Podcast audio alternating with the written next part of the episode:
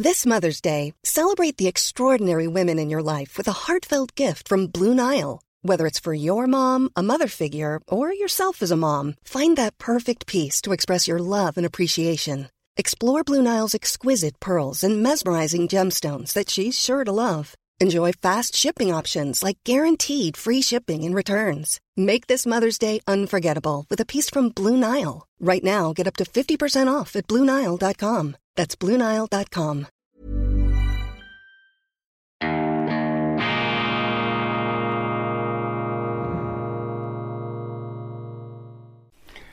Grüezi miteinander. Einen wunderschönen guten Morgen, meine sehr verehrten Damen und Herren, liebe Freunde, vor allem in Deutschland und in Österreich. Ich begrüße Sie herzlichst zur internationalen Ausgabe von Weltwoche Daily, die andere Sicht, unabhängig, kritisch, gut gelernt am Freitag, dem 22. Juli 2022. Die Medien haben ein offenkundiges Problem mit der Demokratie. Das sehen Sie aktuell an der Berichterstattung über den gefallenen italienischen Ministerpräsidenten Mario Draghi Draghi die Verkörperung des feuchten Traums aller Technokraten, die Sehnsuchtsfigur jener, die sich nach der Philosophenherrschaft gemäß Platon, der alte griechische Denker, sehnen, wo eben nicht mehr der dumpfe Pöbel, der Populus, das Volk, die Populisten den Ton angeben, sondern die Weisen, die Klugen, die Leute der Elite. Und Mario Draghi,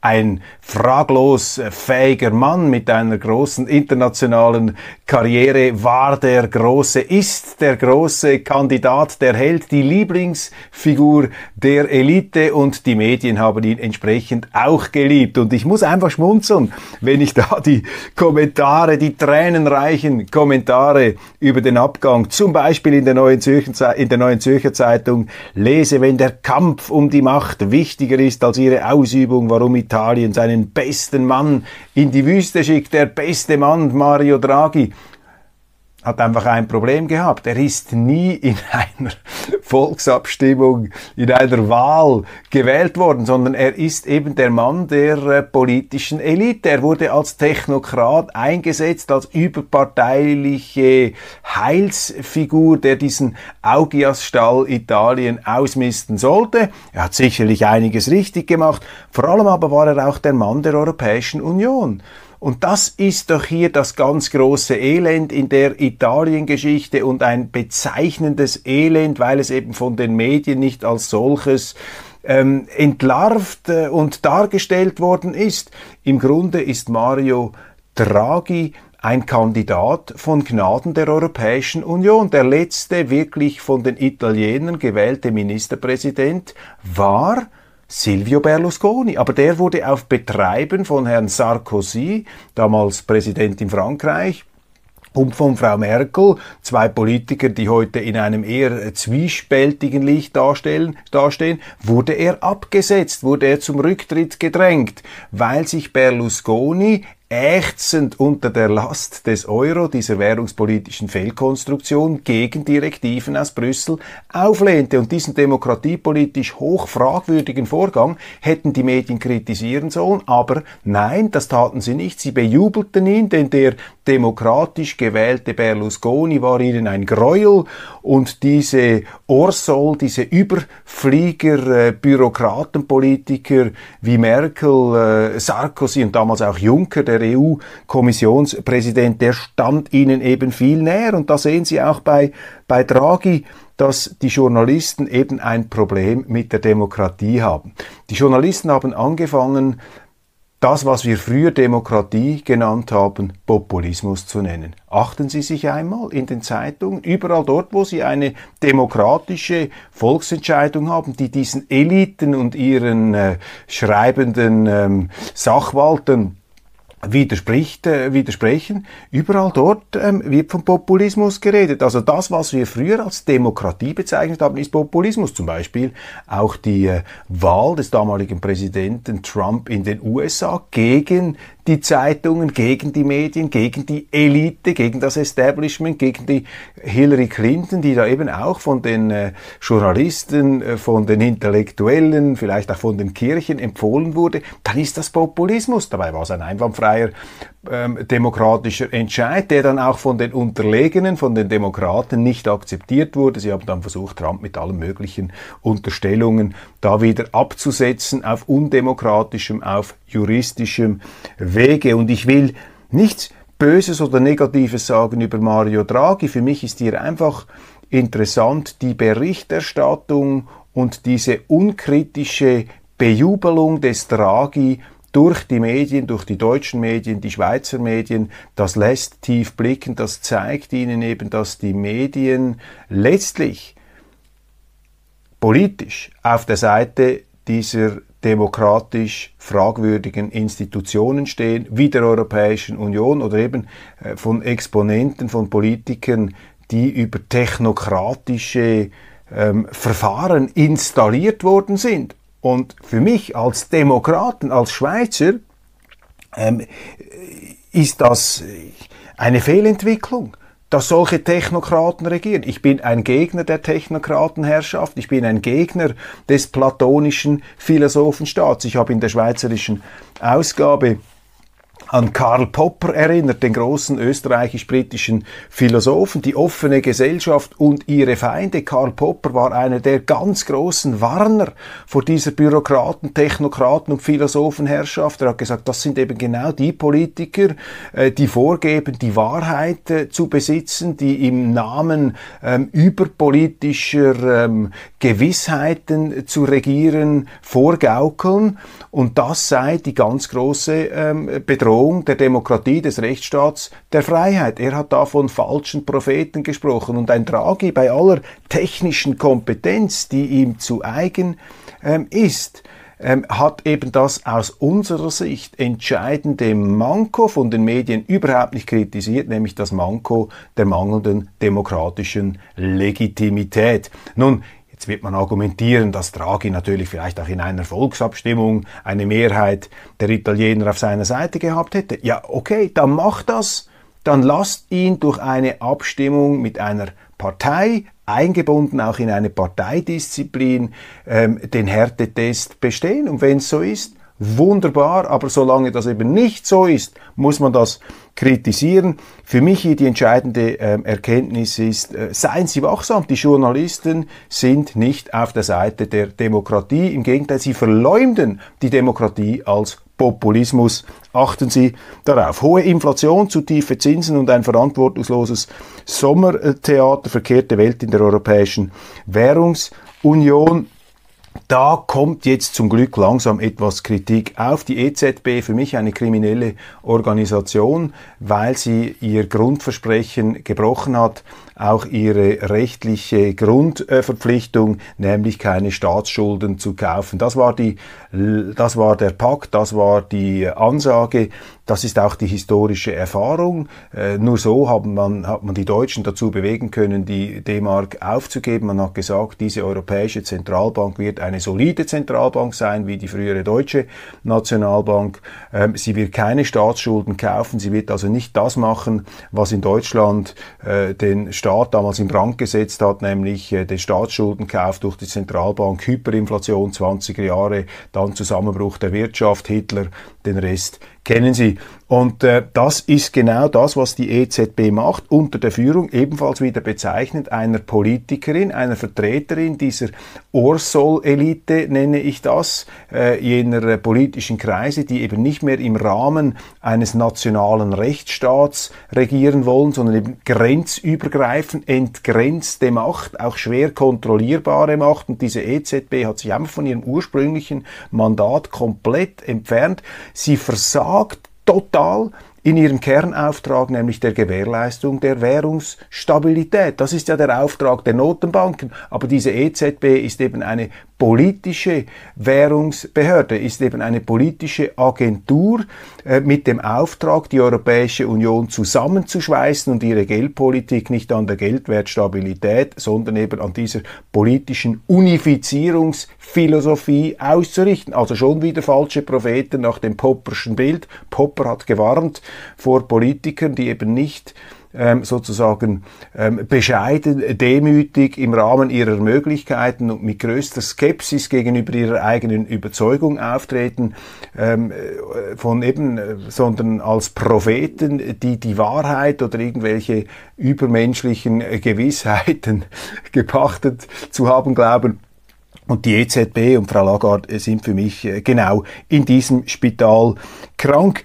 Ähm, diese EZB hat sich von ihrem legalen gesetzlichen Auftrag entfernt. Darum nenne ich sie eine kriminelle Organisation. Man muss aufpassen, denn mit dem Geld darf man keine Schindluderei betreiben. Das aber passiert und Sie sehen das einfach. Die EZB kommt nicht, kann nicht die Inflation bekämpfen. Weil wenn sie das machen würde, dann würde sie Frankreich, nicht Frankreich weniger, aber auch vielleicht, aber vor allem Griechenland, Italien in die Zahlungsunfähigkeit treiben. Und diese eben politische Elite, zu der auch Draghi gehörte, Draghi war ja vorher ähm, Präsident der Europäischen Zentralbank, die halten eben zusammen und die wollen ihr Ding durchziehen, ungeachtet der Demokratie. Aber die Medien machen da einfach mit, sie ziehen mit. Man kritisiert jetzt die EZB hier aufgrund ihrer äh, Zögerlichkeit. Zu Recht tut man das. Aber man schaut viel zu unkritisch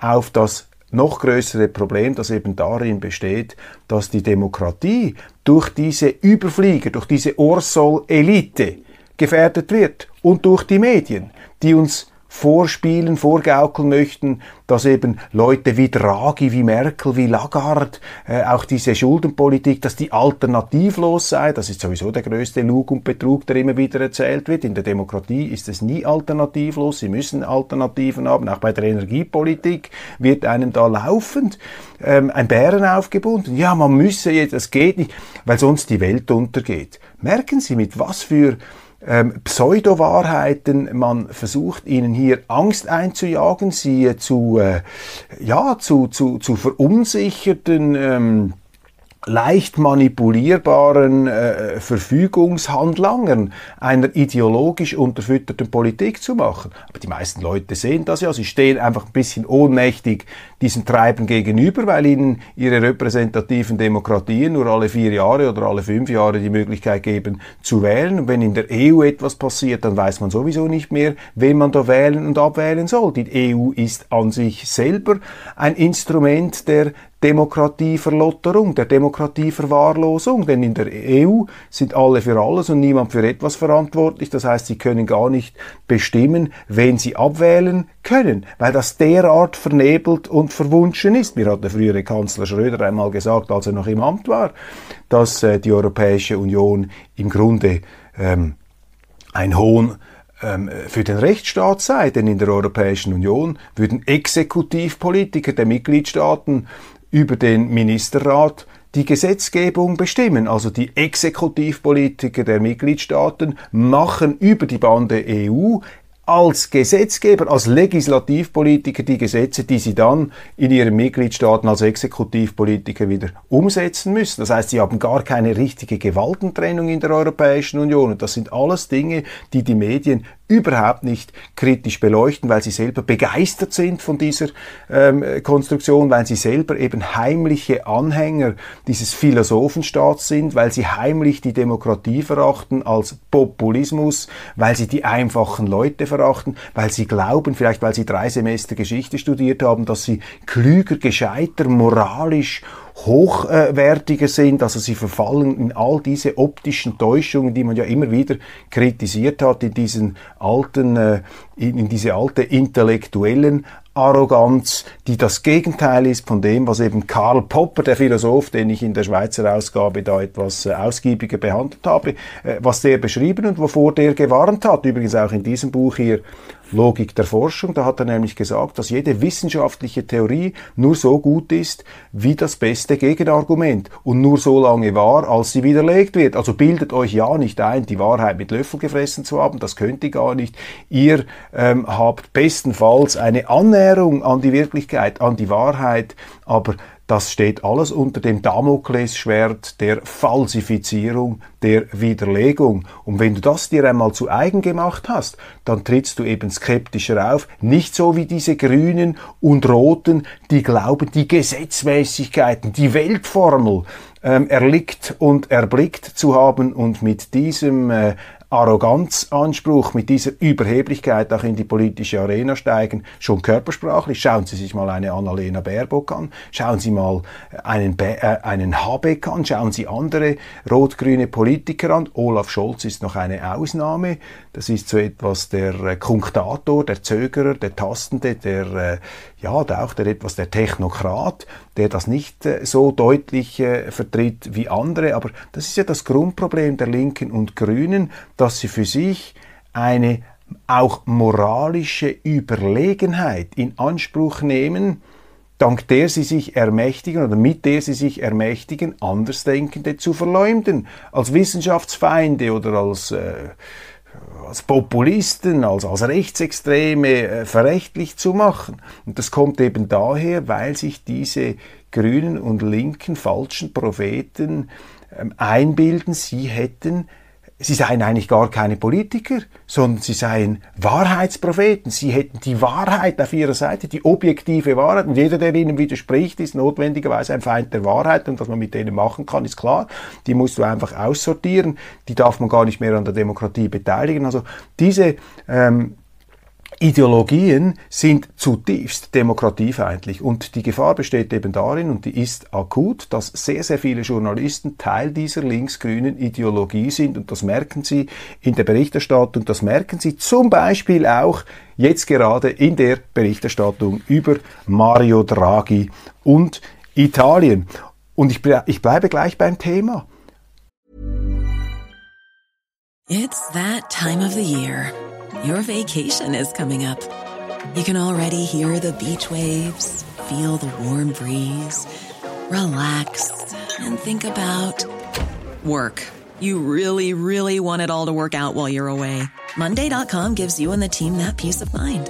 When all work is on one platform and everyone's in sync, things just flow wherever you are. Tap the banner to go to Monday.com.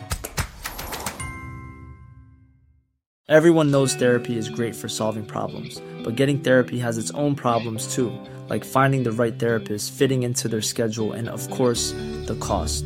Well, BetterHelp can solve those problems. It's totally online and built around your schedule. It's surprisingly affordable too. Connect with a credentialed therapist by phone, video, or online chat, all from the comfort of your home. Visit betterhelp.com to learn more and save 10% on your first month. That's BetterHelp, H E L P. Demokratieverachtung undemokratisch. Ich meine, wir sind jetzt äh, in mehrere, seit mehreren Monaten in einer Art Wirtschafts-, nicht in einer Art, in einem Wirtschaftskrieg gegen Russland. Die Europäische Union hat äh, härteste Wirtschaftssanktionen gegen Russland beschlossen. Die Schweiz hat sie eins zu eins übernommen. Auch die Amerikaner machen mit, allerdings etwas weniger scharf als die EU und die Schweiz. Auch die Briten haben da ähm, zum Teil weniger drastische Maßnahmen ergriffen. Die Schweiz phasenweise, phasenweise eines jener Länder, das am meisten Sanktionen gegen Russland ergriffen hat, was ja für einen neutralen Staat eine komplette Schande, eine totale Verwirrung letztlich und Verirrung darstellt. Aber wir sind jetzt in einem Krieg, mit massiven Konsequenzen für die Bürger der Europäischen Union. Denen wird faktisch die Energie abgestellt, denen sagt man jetzt, ihr müsst frieren im Winter, aber das ist ja nicht einmal das Schlimmste. Die Medien schreiben immer, ja, wir Angst im Winter zu frieren. Das ist doch gar nicht das Thema hier, meine Damen und Herren. Das Thema ist doch, und das vernebeln die Journalisten eben auch wieder, weil sie diese Sanktionspolitik bengalisch beleuchten. Das große Problem ist, dass wir mit diesen Russland-Sanktionen die Energiesicherheit in der Europäischen Union, in der Schweiz derart massiv gefährden, dass der Wirtschaft die Lichter ausgehen werden. Das ist doch das Thema. Thema. Nicht, dass man einen Pullover anziehen muss im Winter und etwas äh, frieren muss oder vielleicht kalt duschen muss, das ist schon schlimm genug, aber viel schlimmer ist es, dass wir mit der Existenz unserer industriellen Gesellschaft hier jonglieren, dass wir die deren Existenz, deren Weiterbestand, deren Gedeihen aufs Spiel setzen. Das ist hier die Politik. Das wird gemacht, das wird vorangetrieben. Die EU beschließt da laufend neue Maßnahmen. Jetzt hat sie wieder gesagt, noch mehr Waffen, noch mehr Geld soll geschickt werden. Ich stelle hier die Frage, wann und wo ist das eigentlich demokratisch legitimiert worden? Gab es da jemals eine Abstimmung? Das ist doch völlig verrückt, wenn wir sehen, wozu sich diese Politiker jetzt ein Mandat geben. Haben sie in Deutschland, haben sie in Österreich Politiker gewählt, denen sie die Vollmacht übertragen haben, einen Wirtschaftsweltkrieg gegen Russland zu entfesseln? Ist das Teil äh, der Diskussionen gewesen bei den letzten Wahlen? Natürlich überhaupt nicht. Haben wir in der Schweiz, wo wir über jeden ähm, Dollendeckel über jede, äh, keine Ahnung, Trottoir, Gehsteigverbreiterung abstimmen können in der Gemeinde. Haben wir jemals eine Volksabstimmung gemacht darüber, dass der Bundesrat die Demokratie, Entschuldigung, die Neutralität abschafft und damit auch die Demokratie? Denn wenn man über das Wichtige nicht abstimmen kann, dann haben sie auch keine Demokratie mehr in der Schweiz, zumindest keine direkte.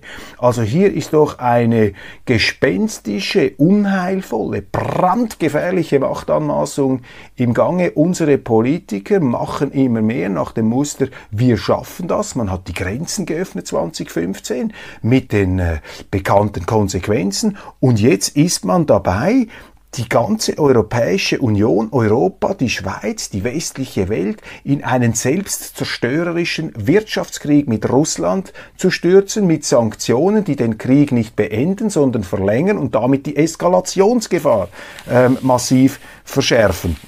Und das sind nicht einfach irgendwelche dramatischen Aufregerthesen. Sie haben das mitbekommen. Ähm, Außenminister Lavrov hat äh, jetzt gerade, gestern glaube ich, hat er gesagt, dass aufgrund dieser ähm, neuen und sehr modernen Waffen, die in die Ukraine geliefert worden sind, diese Langdistanzwaffen, dass dadurch natürlich auch die Notwendigkeit besteht, Stichwort Entmilitarisierung der Ukraine, Entschärfung einer militärischen Bedrohung an der unmittelbaren russischen Grenze, dass die Russen jetzt gezwungen sind, die Westgrenze noch weiter nach Westen zu verschieben, weil eben die Ukraine ausgestattet worden ist mit Langdistanz-Artilleriewaffen. Und jetzt können sie natürlich die Hände verwerfen und sagen, hier, das ist ist wieder typisch russische Propaganda. Nein, das ist eben russisches Sicherheitsinteresse. So handeln die Chinesen, so handeln die Amerikaner, so würde auch die EU handeln, wenn sie noch funktionstüchtige Armeen hätte.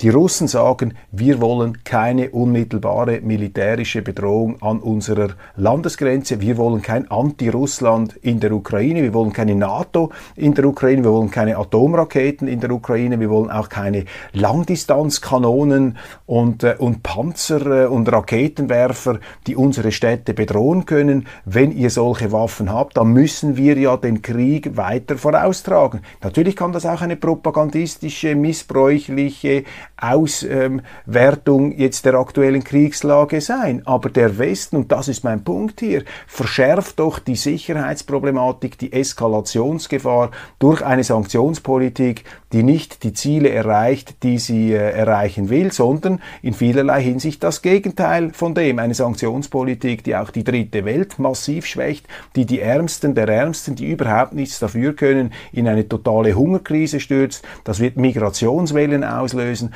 Das wird dann dort wieder massive Unruhen, soziale Unruhen bringen und letztlich gefährden wir auch unsere eigene äh, Wirtschaft, unseren Wohlstand. Wir sägen den Ast ab, auf dem wir sitzen und das machen diese Politiker Politiker auf der Grundlage einer komplett ähm, vermurksten und verkrampften und einseitig geführten Diskussion, in der die Medien da also wirklich wie Bodyguards, wie so eine Art Flankenschutzabteilung ähm, äh, mitmarschieren. Die Medien, die diesen Konformismus, diese Meinungseinfalt nach Kräften verteidigen und anstatt das zu kritisieren, was da die Politiker machen, in einer Selbstherrlichkeit, die fast schon wieder bewundernswert ist, anstatt das zu kritisieren, kritisieren sie jene, die das in Frage stellen, die im Grunde die Demokratie hier wachhalten, die im Grunde äh, das tun, was die Medien machen sollten, nämlich skeptisch bleiben und das zu hinterfragen, das zu kritisieren, was die Mächtigen tun. Also die Medien versagen wieder einmal nach Strich und Faden in ihrem Auftrag,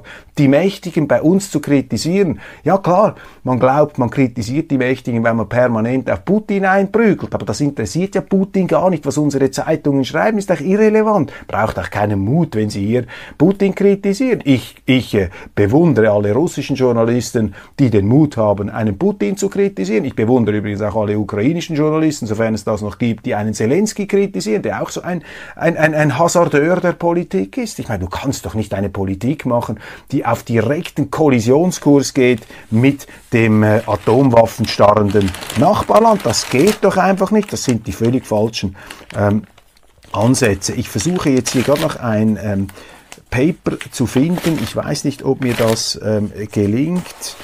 Das Thema ist da dieses ähm, die Situation in der Ukraine. Ich empfehle Ihnen dazu einen Artikel, meine Damen und Herren. Jetzt muss ich hier in meinem, in meinem Stapel das äh, herausklauben. Ja, ich habe es hier. Stefan Baron früherer Chefredaktor der Wirtschaftswoche, Sprecher der Deutschen Bank, eine angesehene Persönlichkeit äh, in der Bundesrepublik, in der Publizistik, aber eben auch in der Wirtschaft, ein großer China-Experte und auch eine unkonventionelle und wie ich hier sage, vernünftige Stimme der Geopolitik. Er schreibt, er schreibt, der gegenwärtige Krieg in der Ukraine erinnert an Cato und Karthago. Cato hat gesagt, Ceterum censeo Carthaginem delenda messe. Also er hat als Römer, der alte Römer gesagt, wir müssen dieses Karthago zerstören, koste es was es wolle, denn die Karthager stellen eine Bedrohung dar für Rom im Mittelmeerraum.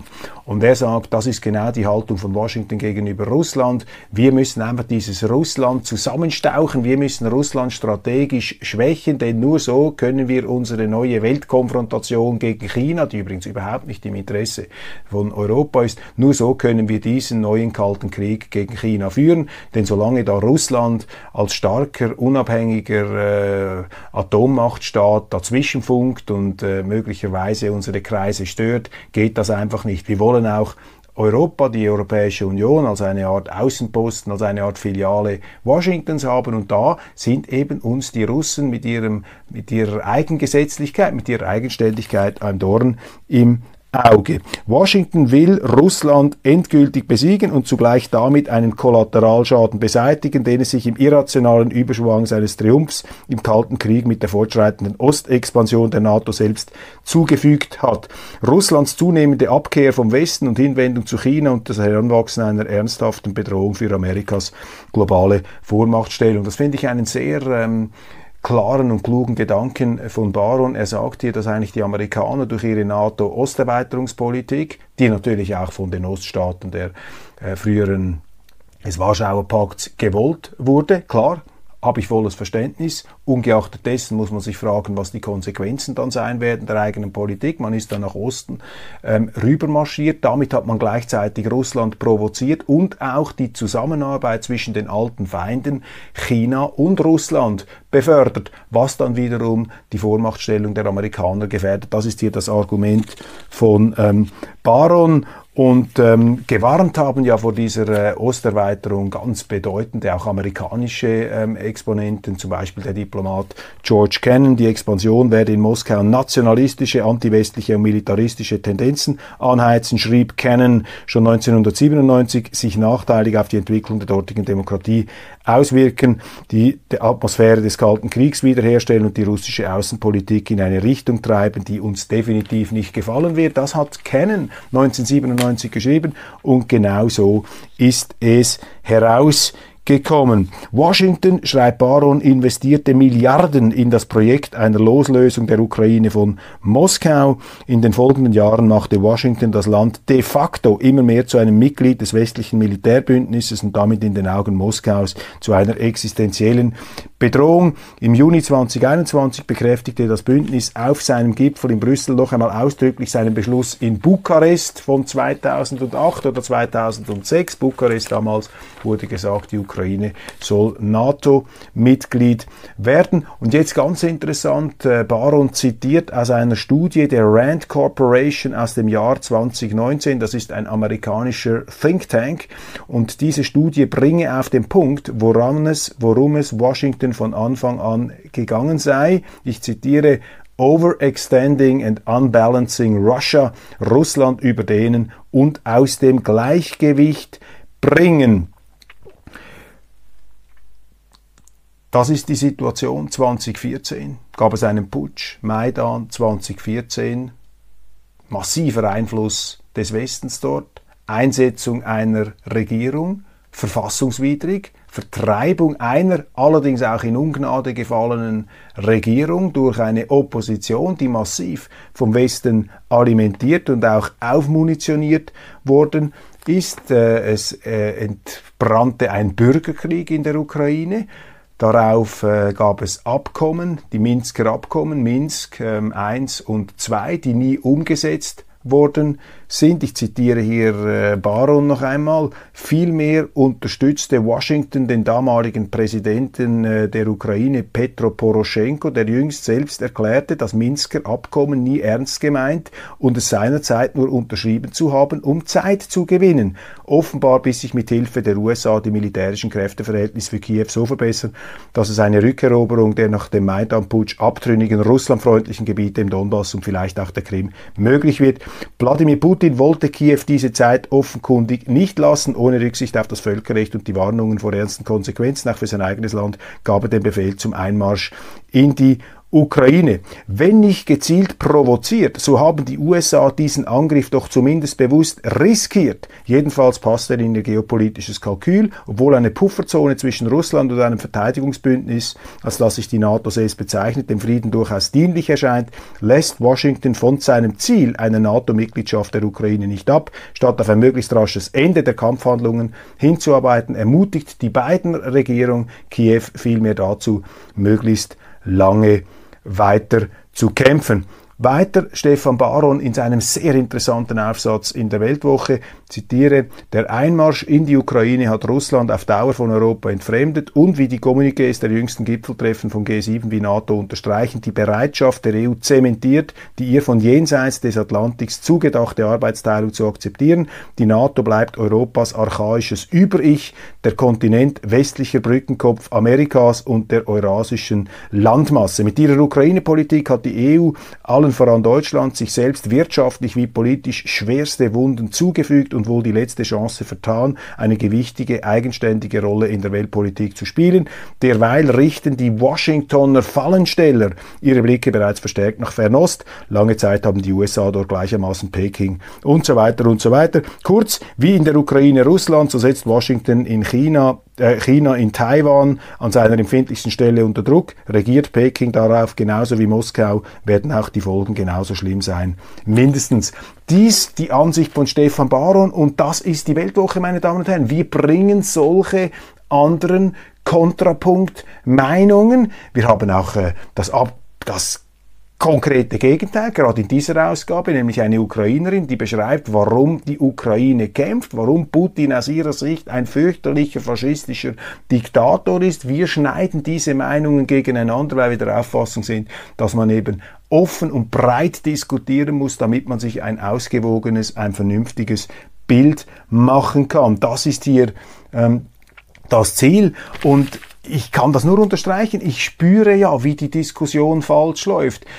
Das merken Sie auch daran, wie immer wieder betont wird, Putins Angriffskrieg, Putins Vernichtungskrieg, Putins verbrecherischer Angriffskrieg. Das wird geradezu verkrampft immer wieder unterstrichen. Damit möchten natürlich die Journalisten zeigen, dass sie auf der richtigen Seite stehen. Jetzt muss es aber auch möglich sein, so etwas wie Putins Angriffskrieg in Frage zu stellen. Man muss doch auch Autoren eine Möglichkeit geben zu sagen, nein, das war kein Angriffskrieg, das war provoziert, die sind in eine Falle gelockt worden. So denken nicht einfach nur ein paar Verrückte auf diesem Planeten. Ich habe mit sehr vielen Diplomaten in Bern gesprochen, vor allem aus dem Mittleren Osten und aus Asien. Die sehen das so und die sagen das auch so. Die sagen, die Amerikaner hätten wie das Stefan Baron schreibt, den Russen faktisch eine Falle gestellt. Und äh, Putin sei da schweren Herzens hineingegangen sich der Konsequenzen bewusst sein, vielleicht die Lage etwas unterschätzt haben. Nein, das rechtfertigt nichts, aber es zeigt, dass man offen diskutieren muss und das machen wir nicht. Und damit sind wir auch nicht berechtigt, uns da als Vorzeige- und Musterdemokraten immer wieder aufs Podest zu stellen und uns selber auf die Schulter zu klopfen, solange wir die demokratische Tugend der offenen Diskussion nicht aktiv fördern, und die meisten Medien machen das nicht, die Politiker machen das nicht, die Regierungen haben das nicht gern, wenn solche Artikel erscheinen, wenn man ihre Politik auf diese sehr luzide Art in Frage stellt. Ja, solange wir das nicht tun, sollten wir uns nicht einbilden, da irgendwie moralisch oder demokratisch ähm, die ähm, die Weisheit mit Löffeln ähm, gefressen zu haben. Meine Damen und Herren, jetzt sind wir schon bei Minute 32. Ich hätte noch so viele interessante Fakten und Themen hier ähm, auf dem Tisch, aber ich glaube, ich lasse es mal dabei bewenden. Ich kann ja auch äh, nächste Woche noch darauf zurückkommen. Ähm, Vielleicht noch etwas ähm, interessant hier, ein Satz in der NZZ ist mir aufgefallen, der russische Präsident Putin hat zwar jüngst wieder Gas in Aussicht gestellt, doch ein Narr ist, wer sein Wort zum Nennwert nimmt.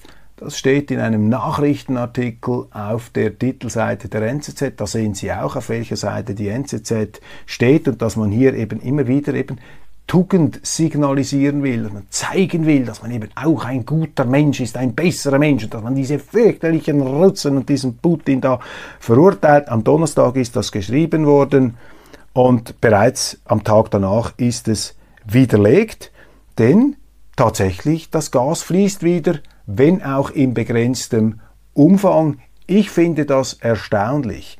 Denn wenn ich Putin wäre, muss ich Ihnen ehrlich sagen, dann würde ich dieses Gas doch nicht liefern an jene Staaten, die ähm, meinem Feind mit Waffen ausstatten, die ähm, mich mit äh, Wirtschaftssanktionen existenziell in die Knie zwingen wollen. Die Russen liefern immer noch dieses Gas und die Medien an solchen Seitenhieben sehen Sie das, äh, behaupten einfach irgendetwas das bereits tags darauf nicht mehr stimmt, nämlich dass Russland jetzt entgegen dieser äh, abfälligen Bemerkung der NZZ Gas wieder liefert, wenn auch in beschränktem Umfang. Allerdings, ich glaube, darauf kann man sich einstellen, dieses Gas wird dann möglicherweise, wenn das weiter eskaliert, wirklich abgestellt werden, ohne dass wir in der Europäischen Union, in der Schweiz als Bürger irgendetwas demokratisch dazu hätten sagen können, ob wir überhaupt einverstanden sind damit, dass unsere Regierungen, die die Grenzen geöffnet haben, wir schaffen das, nicht geschafft haben, dass sie jetzt einen Wirtschaftsweltkrieg entfesselt haben, dessen Folgen zu beherrschen sie auch vorgeben, allerdings äh, glaubt das, glaube ich, gar niemand mehr, die gleichen Politiker, die laufend die EU-Verträge brechen, die laufend die Neuverschuldungsrichtlinien brechen, die ähm, eherne Grundsätze der Europäischen Union einfach außer Kraft gesetzt haben, weil es ihrer Machtagenda nicht gepasst hat. Zum Beispiel die sogenannte No-Bailout-Klausel in der Währungskrise, damals in der Eurokrise, als man Griechenland faktisch äh, gerettet hat, was man nicht hätte tun dürfen, und die sich auch laufend über das Mandat der Europäischen Zentralbank hinwegsetzen, eben keine Staatsschulden zu kaufen, was die ähm, EU, äh, was die EU-Zentralbank laufen tut. Und der absolute Heilige der Medien ist Mario Draghi. Und Mario Draghi war der Mann, der diesen Rechtsbruch, der die EZB zur kriminellen Organisation gemacht hat, mit seinem Satz damals, wir müssen alles unternehmen, durch diese, äh, um diese Staaten zu retten, um diese Schuldenstaaten zu retten, whatever it takes. Ich meine, das war damals die Kampfparole des Rechtsbruchs, äh, der Mandatsverletzung äh, bei der Europäischen Zentralbank. Das war Mario Draghi, der Held der Medien. Und da sehen Sie einfach an einem Menschen, an einer Persönlichkeit, dass die Medien letztlich hier falsch getaktet sind, dass sie nicht das tun, was sie tun müssten, nämlich die Demokratie zu verteidigen, den Rechtsstaat verteidigen, die Vernunft zu verteidigen und das zu tun, was mir ein ähm, 90-jähriger Zuschauer von Weltwoche Daily in der Schweiz geschrieben hat, nämlich, dass man sich immer nach dem nach der Grundregel, Grundregel der alten Römer verhalten solle, tue, was vernünftig ist und denke die Sache vom Ende her. Alte Römerregel, die von den Journalisten und von vielen Politikern leider überhaupt nicht beherzigt wird. Das war's für heute von Weltwoche Daily. Ich danke Ihnen ganz herzlich für die Aufmerksamkeit. Es gibt so viele interessante Themen, so viele Inspirationen. Ich kann gar nicht alles abarbeiten, wenn man das nicht einfach nur etwas oberflächlich da wegtischen will. Ich freue mich, wenn Sie auch am Montag wieder dabei sind. Abonnieren Sie unseren YouTube-Kanal. Wir nähern uns der Hunderttausender Abonnentenmarke, schrammen jetzt dann schon auf 80.000 zu. Das ist großartig für ein Schweizer Programm. Wir sind ja nur die kleine Schweiz. Wir haben nicht einen riesigen Markt hier.